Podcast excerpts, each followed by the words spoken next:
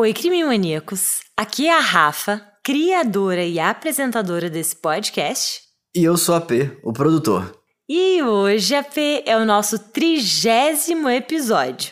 Como é que pode, Rafa? Passa tão rápido. Pois é, pois é, mas que delícia. É maravilhoso estar gravando esse trigésimo episódio com você e para os nossos ouvintes também. Pois é, Rafa, e é engraçado como começou com um projeto despretensioso e hoje em dia a gente tem milhares de ouvintes no mundo inteiro, mais de 10 mil pessoas seguindo a gente no Instagram.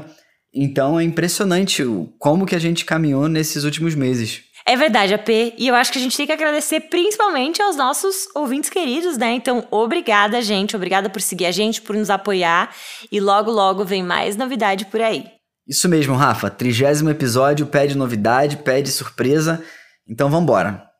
Bom, Hoje eu vou falar sobre o caso da Paige. Paige sempre havia sido alguém alegre, uma pessoa feliz e de bem com a vida. E ela era uma mãe maravilhosa, ou melhor, perfeita aos olhos de todos. Porque afinal ela fazia de tudo para dar o melhor para os seus filhos. Mas o que leva uma mãe a ser considerada perfeita? É a forma como ela trata os filhos? É a dedicação diária? É o alimento que ela coloca na mesa? É o seu trabalho? As suas crenças? Ou melhor, será que a mãe perfeita existe mesmo ou é só uma ilusão criada em nossas mentes?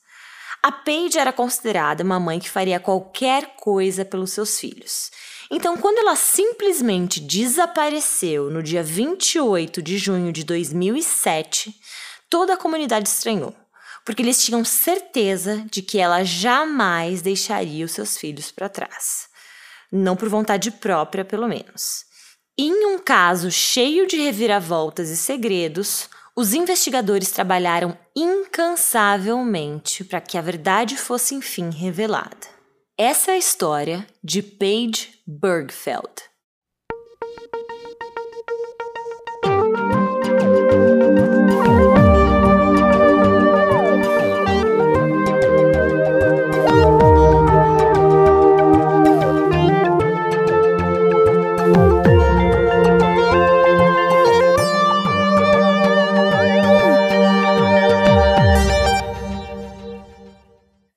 Uma mãe dita perfeita e dedicada que havia acabado de se separar.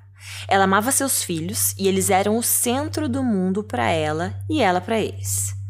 Mesmo com toda a correria do dia a dia, a Paige adorava estar com a sua família e adorava os seus trabalhos. Mas quando ela desapareceu da área de Grand Junction sem nenhum sinal, seus familiares e amigos sabiam que ela nunca teria partido sozinha. A Paige amava a vida em geral e não tinha nenhum motivo para que ela sumisse sem deixar rastros. Seu pai Frank e sua madrasta Suzy sabiam que tinha algo muito errado. Mesmo com toda a investigação policial e buscas massivas para encontrá-la, anos se passaram sem nenhuma solução. Até que uma pista mudou tudo. Paige Bergfeld nasceu em 27 de abril de 1973, na cidade de Atlanta, no estado da Georgia, nos Estados Unidos.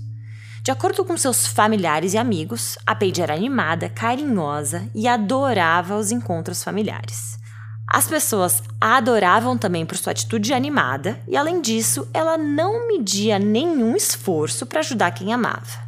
Elizabeth, uma de suas melhores amigas do colégio, relatou ela como uma garota linda, muito gentil e engraçada. E disse que era simplesmente uma alegria estar perto da Paige. E falando em colégio, a P, na época em que a Paige estava no colégio dela, ela era gamada em um dos seus colegas da escola, o Howard Bagler, mais conhecido como Ron Bagler. E o melhor de tudo, a P, é que nessa paixão ela também era correspondida, ou seja, os dois eram perdidinhos um pelo outro. Após eles se graduarem, eles resolveram se casar para começarem um novo capítulo de suas histórias, agora juntos. Eles eram jovens e tinham toda a vida pela frente. O pai da Paige, o Frank, relatou que o Ron foi o primeiro grande amor da vida dela. Mas também era compreensível de se acreditar que os dois eram, sabe, jovens, cheios de hormônios e que talvez eles tenham se precipitado um pouquinho ao transformar essa paixão avassaladora em casamento.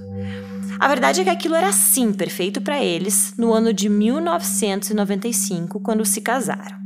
Mas com o passar do tempo, as coisas entre os dois começaram a ficar ruins e eles começaram a brigar com frequência. Eles não eram mais tão tolerantes um com o outro e nem tão apaixonados como eram na época do colégio. Além disso, a Paige era uma pessoa totalmente voltada para a família, como eu já falei para vocês aqui, né? Ela sempre quis ter filhos, casa cheia, família unida. Ela era da galera, de ter família perto, de ter gente junto. No entanto, o Ron não tinha os mesmos sonhos que ela. E de acordo com a família da Paige, ele não queria ter filhos naquele momento. A verdade é que Ron tinha receios quanto a assumir tais responsabilidades e isso era uma grande decepção para Paige, que já queria ter filhos. E sabe, eu nem julgo, porque afinal, mesmo casados, eles eram super novinhos e eu acho que o Ron não estava tão preparado ainda para assumir essa responsabilidade, sabe? Eu até entendo, Rafa, mas ao mesmo tempo eu não julgo a Paige em querer ter filho logo, querer ter filho o quanto antes, porque acho que cada um tem seus sonhos, suas vontades, seus tempos. Talvez eles se gostassem, mas tivessem momentos diferentes da vida, trilhando rumos com timings um pouco diferentes. Exatamente, AP. E eu acho que foi bem esse o caso ali, sabe? Os caminhos acabaram se desencontrando, as divergências afetaram completamente o relacionamento e eles, infelizmente, acabaram se divorciando após dois anos de casados, no ano de 1997. Depois do divórcio, a Paige ficou sem saber o que fazer da vida. Na verdade, ela estava meio que no meio do curso de enfermagem, mas aí optou por trancar a faculdade, porque ela não conseguia se sustentar sozinha, e aí ela foi atrás de algo que pudesse de fato pagar as contas. Ela não tinha mais a ajuda do Ron e, tendo que se virar, acabou indo trabalhar em um clube de dança, em um clube de stripper. Ela trabalhou duro e acabou sim pagando as contas que precisava, e foi lá também que ela conheceu muita gente, muitos homens, para ser mais exata. Um dos frequentadores desse clube se chamava Rob Dixon, que era um empresário rico e que se apaixonou perdidamente pela Paige. Ele adorou a personalidade alegre dela e também ficou caidinho por sua beleza. Ela, Paige, por sua vez, ficou apaixonada pela personalidade generosa e muito madura do Rob. Além disso, a P, ele estava numa fase em sua vida de sossegar, sabe? Ou seja, ele estava pronto para formar uma família, encher a casa de gente e estava sim, naquele momento, querendo ter filhos, assim como ela. Eles então tiveram um romance, logo se casaram e se mudaram para Grand Junction, no estado do Colorado. E a vida lá era incrível para os dois. O casal levava uma vida boa, onde nada faltava. Eles moravam numa casa chiquíssima, que valia por volta de um milhão de dólares, ou seja, o que? Uns 5, 6 milhões de reais, nada mal, né? E adicionalmente a essa mansão luxuosa, os recém-casados também tinham nada mais, nada menos do que nove carros de luxo em suas garagens. Então eles realmente estavam bem da grana. Caramba, Rafa. E, assim, além de estar tá bem de grana, também faziam questão de mostrar que estavam bem de grana, né? Exato. Em três anos, a Paige e o Rob realizaram o seu grande sonho de ter aquela família grande e tiveram três filhos. Nossa, eles deviam estar bem afim mesmo, tiveram um atrás do outro. Exato, pois é. O sonho dos dois estava se concretizando, era isso mesmo. Muitos filhos, casa cheia, família por perto. E a Paige os amava mais do que tudo e faria qualquer coisa para proteger os seus filhos e a sua família. Ela passava muito tempo com as crianças e era visto por todos como a mãe perfeita para eles. É claro, com um pai como Rob e uma vida cheia de regalias como aquela, também trazia às crianças e à própria Paige aquela sensação de segurança, de tranquilidade, sabe? Claro, claro. No entanto, logo a vida de Paige e Rob sofreu uma reviravolta que ninguém da comunidade estava esperando. Sabe, AP, os negócios que Rob tocava sofreram perdas catastróficas. E o prejuízo dele foi tão grande que ele perdeu quase todo o dinheiro que tinha. Claro que isso quando acontece, a primeira coisa que se faz normalmente é reduzir os custos, né? Diminuir os luxos, diminuir o padrão de vida para que a pessoa se recupere e no futuro as coisas possam voltar ao que eram. Mas não na família de Rob e de Paige. A família deles queria manter os luxos e regalias e principalmente as aparências. O estilo de vida deles logo consumiu toda a grana que eles tinham guardada e as economias deles se esvaíram rapidamente. Com esse novo cenário da família, a Paige decidiu voltar a trabalhar. E a P, por mais que ela procurasse algo, procurasse emprego, sabe, ela não tinha experiência em muita coisa. Ela não era formada e se viu voltando a trabalhar fazendo algo que ela já sabia fazer muito bem. É isso mesmo, ela voltou a trabalhar em clubes de dança. E como isso afetou a dinâmica do casal, Rafa? O Rob ficou com ciúme? Pois é, a P sim. O Rob, na verdade, não ficou muito feliz com a decisão da esposa e isso acabou levando os dois a terem discussões frequentes. Agora, claro, é uma dinâmica diferente, mas a decisão também era dela e eu até admiro ela por isso, sabe? Essas brigas, discussões e desentendimentos, além de terem se tornado muito frequentes entre os dois, começaram a ficar cada vez mais violentos.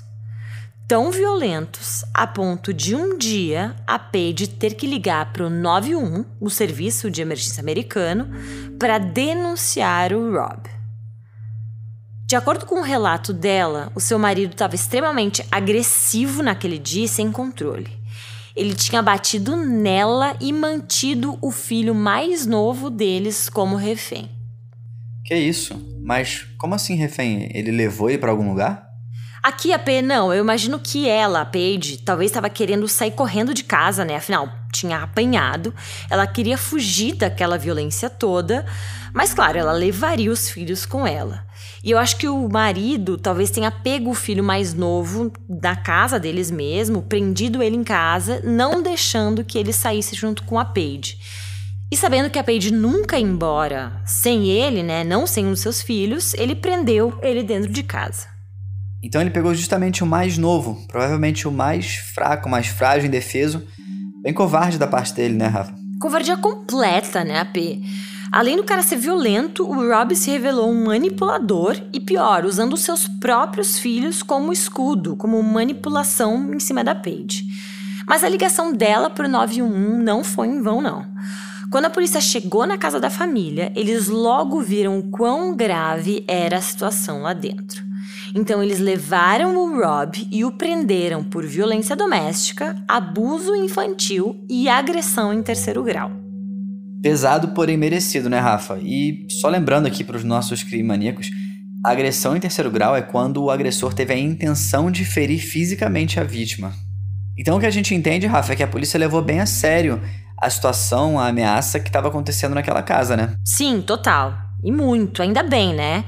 Bom, já o Rob, pelo contrário, não levou muito a sério as acusações feitas contra ele, não, viu? Primeiro, ele disse que não fez absolutamente nada, ele não tinha feito nada, era inocente e que a Paige é que estava distorcendo a história. A famosa culpabilização da vítima, né, AP, que a gente já falou aqui muitas e muitas vezes. Verdade, Rafa, é sempre tão triste quando o agressor tenta distorcer a história, se faz vítima, diz que é a esposa que tá exagerando, tá maluca, alguma coisa do gênero. Exato, e eu acho que é uma baita de uma afronta pros policiais, né? Ele fala isso, uma cara de pau sem fim, isso sim. Pois é. Então, mas isso foi inicialmente. Depois, eu acho que as autoridades devem ter pressionado o Rob e ele finalmente confessou. Ele disse que era mesmo culpado e que tinha feito tudo aquilo. O juiz acabou determinando que ele participasse de um programa para controle de raiva. À primeira vista, poderia até parecer que as coisas iriam melhorar depois disso.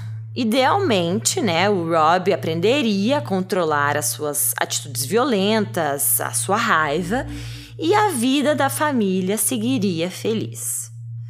Mas, como sabemos, os agressores dificilmente mudam. E com o Rob não foi diferente, não. Por mais que a Paige quisesse acreditar que as coisas iriam melhorar, as coisas só pioraram depois desse incidente. O Rob continuou violento, os gastos extravagantes também continuaram e, para piorar, ainda por cima, a empresa dele só afundou cada vez mais. Afundou a ponto dele ter que pedir falência e a comunidade também começou a olhar meio torto pro Rob, sabe, AP? Isso porque, através das empresas dele, ele também atuava como filântropo, de forma bem generosa para toda a sociedade local ali, e ele tinha uma reputação de generosidade perante aquela comunidade. Mas todos começaram a considerar seus atos generosos uma farsa, já que ele não podia de fato bancar os serviços e equipamentos que ele tinha doado. Então ele estava fazendo essas doações, se posicionando como um cara generoso, filântropo na região onde ele morava, mas na verdade ele não conseguia nem pagar as contas em casa, quem dirá as doações, né? Exatamente. Então ele estava fingindo que estava doando, ou melhor, estava doando, mas já sabia que não ia pagar e que a empresa estava falida. Pensa no rolo. Bom, com toda a decadência do relacionamento dos dois e com a violência que tinha dentro de casa, em 2006, a Paige finalmente se divorciou do Rob. Mesmo ficando arrasada ao ver a sua família separada, ela foi em frente e entendeu que seria melhor para todo mundo, inclusive para os filhos, se ela e o Rob não vivessem mais juntos. Enquanto Rob não quis mais morar lá em Grand Junction depois da separação e foi para a costa leste, a Paige, por sua vez, quis ficar por lá. Eu imagino que ela tenha criado raízes por lá, né? Os filhos deviam ter amigos, ela devia ter uma rede de amigos também, de colegas para ajudá-la se precisasse nessa nova fase sem o Rob, né? Exatamente. E ela, de fato, a P seguiu em frente. Com ela separada, o seu marido falido, a Paige, no fim, teve que assumir por conta própria a responsabilidade sobre seus três filhos, o que não era nada barato, né? E ela sabia que precisaria encontrar formas de ganhar dinheiro. Então ela uniu tudo o que sabia fazer e o que gostava e foi criativa. A Paige acabou abrindo um estúdio de dança para crianças, olha que fofo. Como eu falei lá no início, ela sempre gostou de criança, de gente, casa cheia, então ela aproveitou para criar esse negócio que era perfeito para alguém como ela. No estúdio de dança, ela fazia de tudo: elaborava as aulas, organizava recitais para as criancinhas, costurava fantasias e também criava coreografias de dancinha infantil. Apesar de o negócio estar indo super bem, ela queria manter ao máximo aquele estilo de vida dela e dos filhos e buscou opções para complementar a renda. Ela fazia de tudo nada ia parar a Paige. E com isso, a P, eu quero dizer que ela realmente era uma mulher cheia de energia e não media esforços para conseguir sustentar a sua família.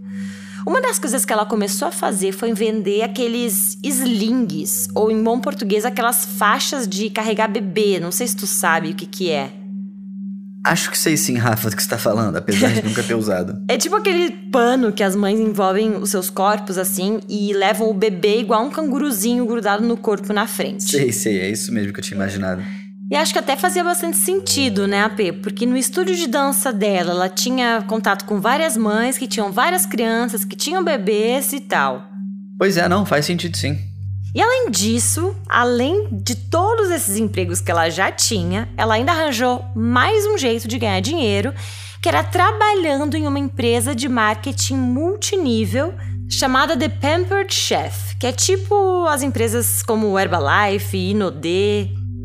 E Rafa, acho que vale dizer que essas empresas de marketing multinível são aquelas onde a base do negócio é construir um relacionamento e vender os seus produtos através de uma rede de afiliados. E quanto mais venda você e sua rede de afiliados fizerem, mais dinheiro você ganha.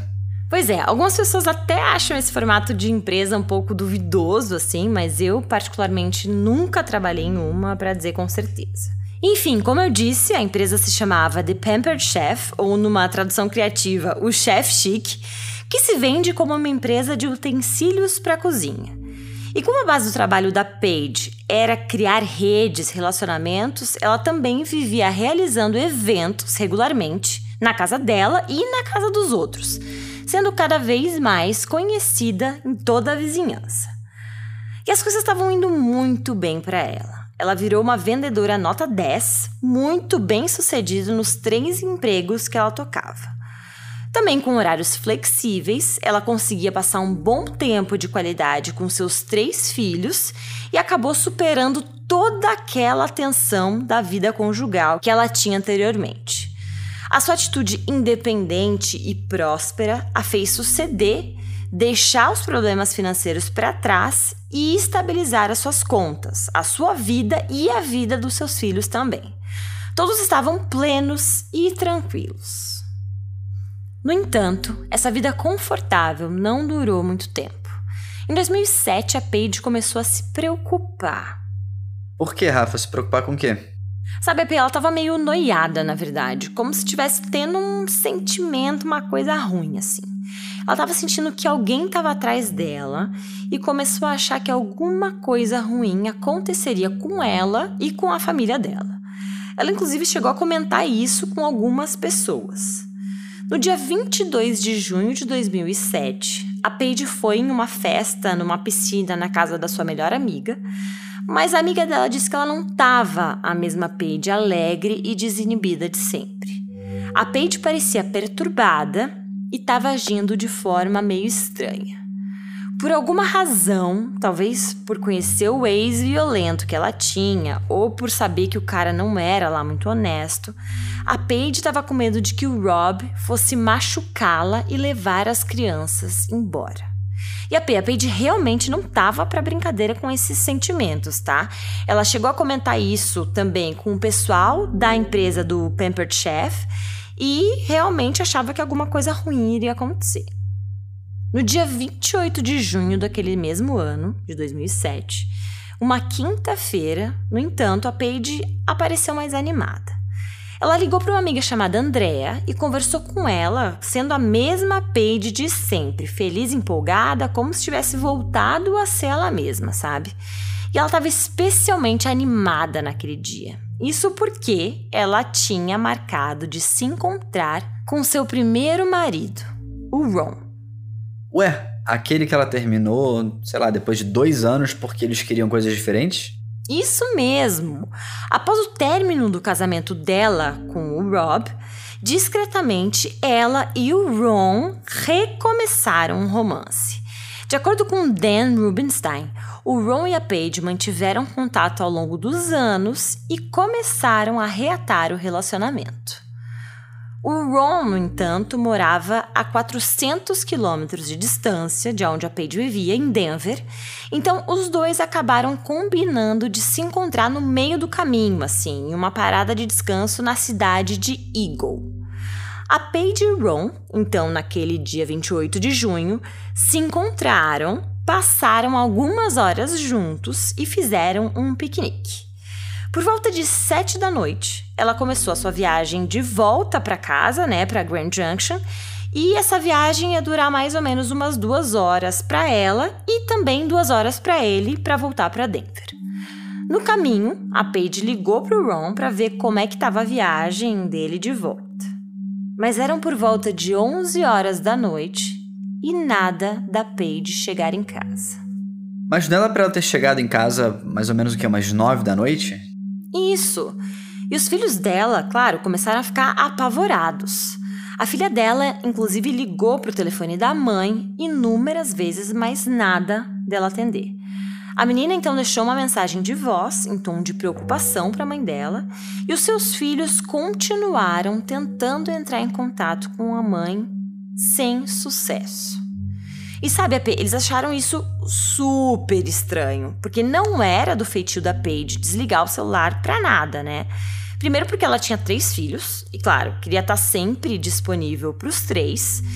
E segundo, porque ela trabalhava em três lugares diferentes, todos envolvendo diversas pessoas, conexões, festas, enfim. Então eu imagino que aquele celular era de fato a vida dela, né? Os filhos também logo entenderam que tinha algo de muito errado naquela situação. E eles agiram logo. O filho mais velho da Paige, junto com a babá deles, foram até a polícia e registraram uma queixa de desaparecimento. E até o primeiro ex, Ron, com quem ela tinha se encontrado naquele dia 28, ficou angustiado quando não teve mais notícias da Paige. Quando ela ainda não estava em casa na manhã seguinte, ele, o Ron, inclusive ligou para a polícia de Grand Junction. O pai da Paige, por sua vez, o Frank, recebeu um telefonema de um policial que se lembra como se fosse ontem. O Frank disse que o policial perguntou: você é o pai da Paige Bergfeld? E ele disse que sim, que era ele. E aí o policial disse: Você sabia que ela está desaparecida? Isso foi no sábado de manhã, por volta de 10 e meia da manhã. E aí o Frank, o pai da Paige, disse: Bom, se ela não voltou para casa nem de noite, provavelmente você deve estar tá lidando com um crime. Esse não é um caso de desaparecimento, é um crime. Ela nunca deixaria os seus filhos sozinhos. O encarregado da investigação disse que ele não tinha nenhuma noção do que poderia ter acontecido. Abre aspas. O que sabemos é que seus filhos estavam esperando por ela em casa e eles finalmente relataram seu desaparecimento naquela manhã de sábado depois de deixar inúmeras mensagens para ela. Seu marido Ron também tinha deixado inúmeras mensagens para Paige. Fecha aspas. Bom, a PI, a polícia levou a sério o registro de desaparecimento que os filhos da Paige fizeram. Logo, eles começaram a investigação e, claro, eles começaram por Ron, já que supostamente ele foi a última pessoa a vê-la. Ron, por sua vez, foi extremamente solícito e cooperativo. Ele contou em detalhes para a polícia tudo o que estava acontecendo com eles nos últimos tempos: o romance, o reencontro, o piquenique, as conversas e tudo mais. Os investigadores verificaram rapidamente os álibis do Ron e os registros telefônicos dele, que indicavam que quando a Paige tinha ligado para ele no caminho, ele estava de fato em Denver, a quatro horas de distância de Grand Junction, onde o celular da Paige estava. E o último telefonema que a Paige fez para ele foi por volta de nove da noite, dizendo que ela estava entrando em Grand Junction. Com isso, eles concluíram que o Ron não era o suspeito. A polícia também conversou com os amigos e amigas da Paige para entender melhor como tinham sido os últimos meses dela. Eles relataram os sentimentos e medos que ela estava tendo em relação ao ex-marido Rob e o quão violento ele já tinha sido no passado e o medo que ela tinha dele machucá-la. Os investigadores então foram atrás do Rob para entender aonde e o que, que ele estava fazendo naquele dia 28 em que ela desapareceu. Até porque, de alguma forma, ele poderia ter descoberto o caso dos dois, né? Ter ficado com ciúme, querer ir atrás, tirar satisfação. Exatamente. E os policiais não iam sossegar até falarem com o Rob. Eles então o encontraram e o contataram, mas descobriram que ele também tinha um álibi. Ele estava na Pensilvânia naquele dia. Então, os policiais, infelizmente, estavam ficando sem pistas, sem saída. Parece que as pistas estavam levando para um beco sem saída, né, Rafa? Exatamente, era isso mesmo que estava acontecendo, AP. Mas quando os policiais acharam que o caso estava quase esfriando, eles receberam uma ligação que mudou completamente o rumo dessa investigação. No dia 1 de julho de 2007, a polícia recebeu uma ligação sobre um carro pegando fogo. É isso mesmo, um carro em chamas. Quando a polícia chegou no local, o carro não estava só queimando, mas na verdade ele estava completamente queimado até o chão queimado por completo. A equipe forense então foi chamada para examiná-lo. Eles estavam, na verdade, com poucas esperanças de que conseguiriam alguma evidência física dali para saber de quem era esse carro ou se o fogo tinha sido intencional ou não. No entanto, após alguns dias de análises, a equipe forense voltou sim com o resultado e eram informações chocantes que deixariam até os investigadores de boca aberta. A equipe forense relatou que, com as suas análises, conseguiram concluir que o carro havia pegado fogo de forma intencional, ou seja, era um fogo criminoso e alguém queria se livrar daquele carro. Além disso, eles conseguiram identificar de quem era aquele carro. E aquele carro pertencia a ninguém mais, ninguém menos do que a Paige Burgerson. Apesar de não haver vestígios nem sinais de Paige no carro, a polícia começou a trabalhar com a teoria de que ela havia sido mesmo assassinada. Eles notaram que o assento do motorista foi empurrado para trás muito mais do que seria necessário para ela dirigir. Então eles concluíram que alguém muito mais alto estava dirigindo o carro da Paige. Além disso, o fogo tinha sido iniciado na extremidade do passageiro, onde Paige deve ter sentado. Mesmo com as buscas por ela, por duas semanas, nada foi encontrado. Então, em 14 de julho, uma equipe de buscas com mais de 150 voluntários se reuniu para ajudar a procurar a Paige. Eles começaram onde o carro foi encontrado. E a cerca de 24 quilômetros, a equipe encontrou os pertences dela. Eles encontraram a sua carteira com seus cartões de crédito, talões de cheque e cartões de visita. No entanto, não tinha nenhum sinal da Paige por lá. Que estranho, né, Rafa? A gente sabe que com os pertences estando por lá, ela deveria estar naquela região mais ou menos. Eles tinham alguma teoria? Olha, P, Ainda não. E claro, mesmo com as buscas por Paige acontecendo, os policiais tiraram um tempo para analisar os pertences recuperados. A ideia era entender se havia alguma pista ali naqueles itens que pudesse levar alguma pista ou alguma conclusão de aonde a Paige poderia estar. Eles analisaram então o talão de cheques para ver se tinha alguma compra estranha, mas nada. Daí verificaram os cartões de crédito e tudo parecia normal também. Mas quando eles olharam os cartões de visita da Paige, eles encontraram algo diferente ali. Na verdade, eles acharam uma informação crucial, mas que ninguém havia dito a eles até então. No meio dos cartões de teatros infantis e festinhas de receitas, eles encontraram um cartão com um nome escrito Carrie. Carrie, conforme estava escrito no cartão, era uma acompanhante de luxo que prestava serviço a clientes homens. No entanto, nesse cartão onde se lia Carrie, a imagem que estava impressa ali era de Paige. Finalmente, a polícia encontrou uma informação importante e que poderia levar ao paradeiro da Paige ela estava oferecendo serviços de acompanhantes de luxo sob o pseudônimo de Carrie. Às vezes ela visitava os seus clientes nas casas deles e outras vezes ela os levava para o seu escritório.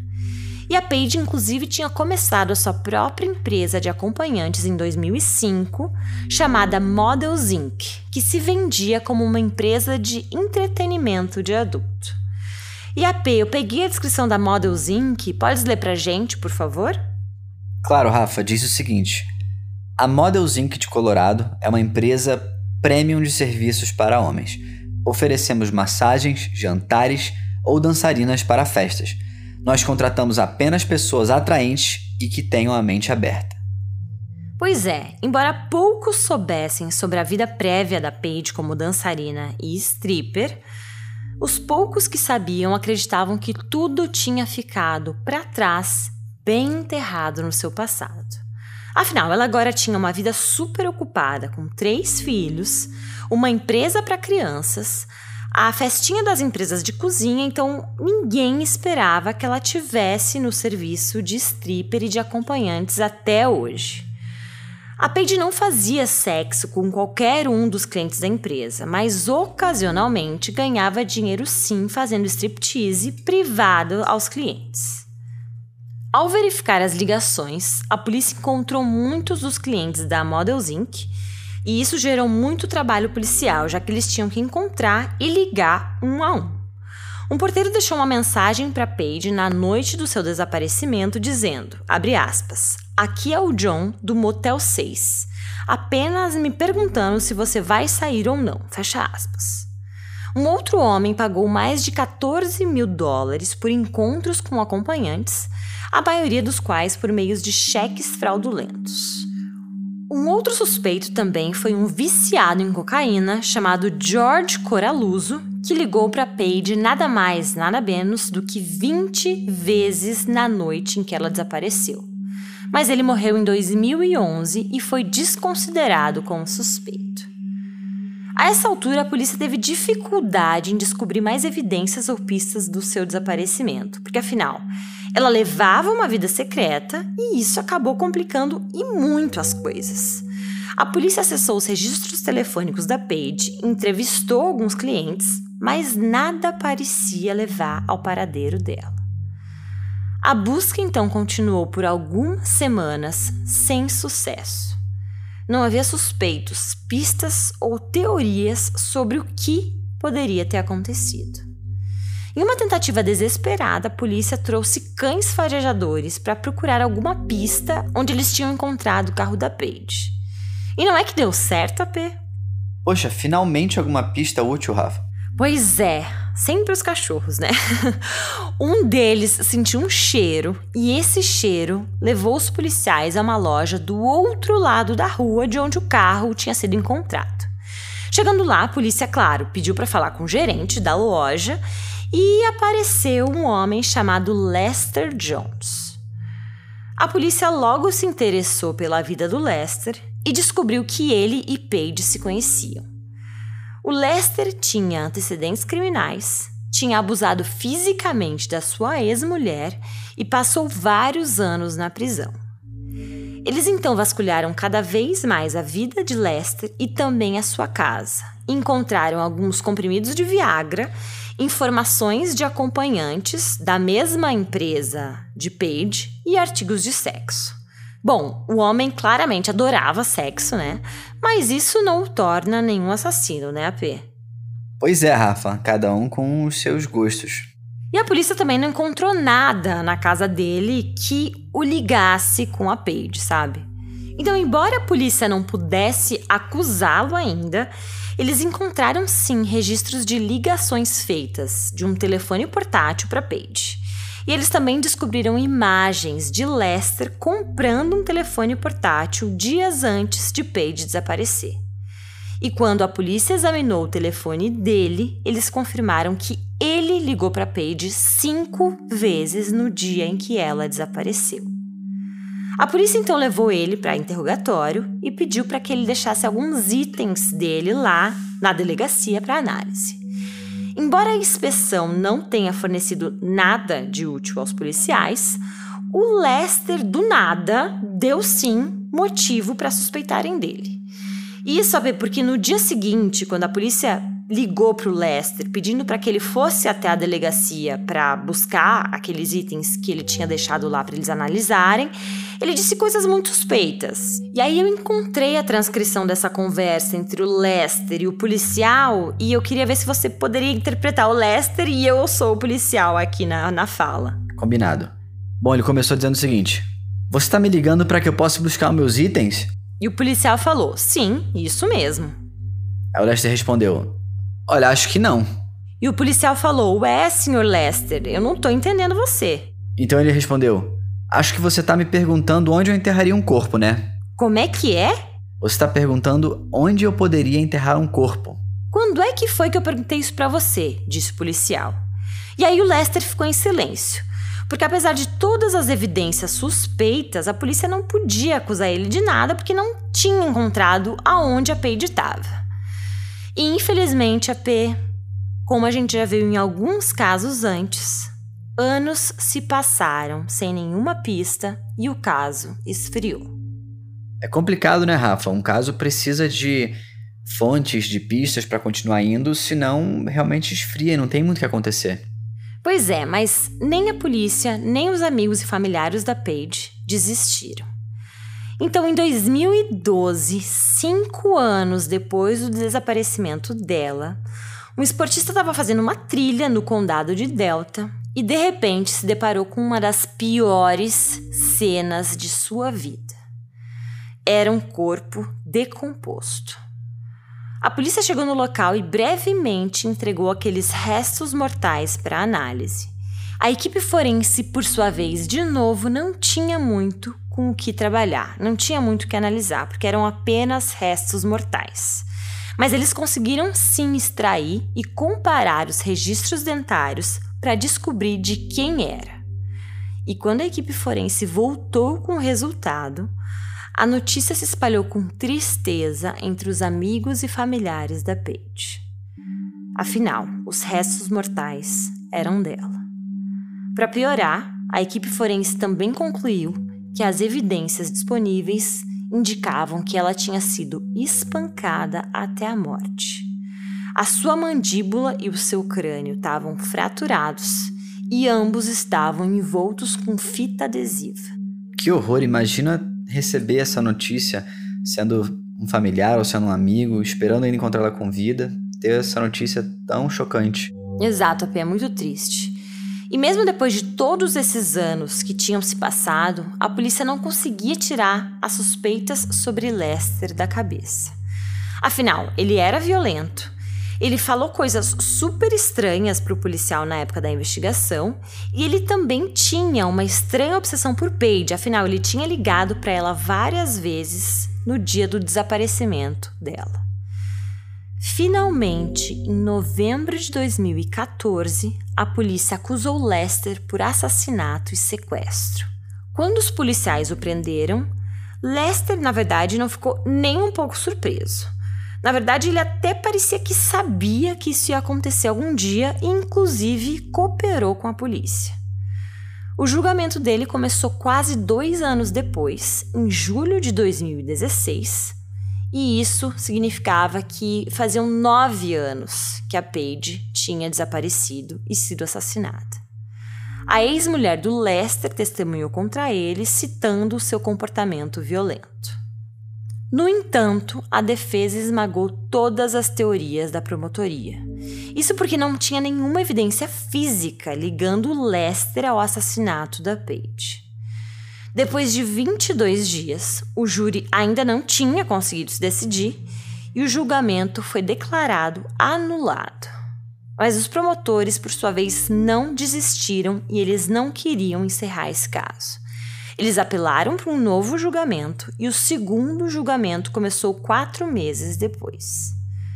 Dessa vez, no entanto, a promotoria apresentou mais informações, introduzindo aquela filmagem mostrando o Chevy Impala branco circulando no escritório da Paige. Embora o Lester não tivesse o Chevy Impala, a esposa dele tinha. E a polícia conseguiu provar que era sim o carro dela nas filmagens. Finalmente, após alguns dias de deliberações, o júri considerou Lester culpado.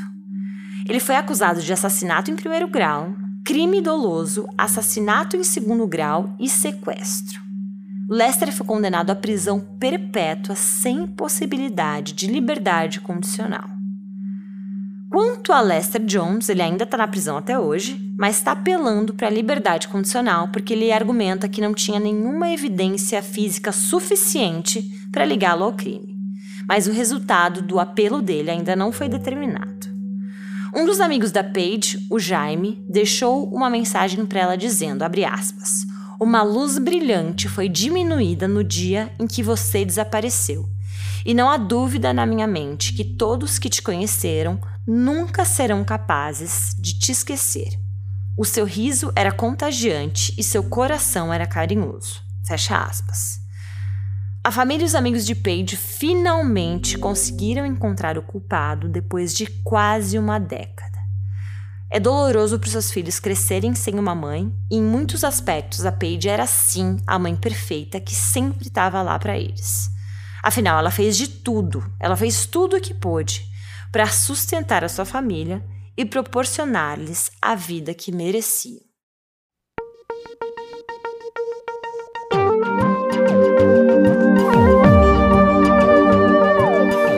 Alguns nomes e aspectos foram adaptados na minha interpretação desse caso.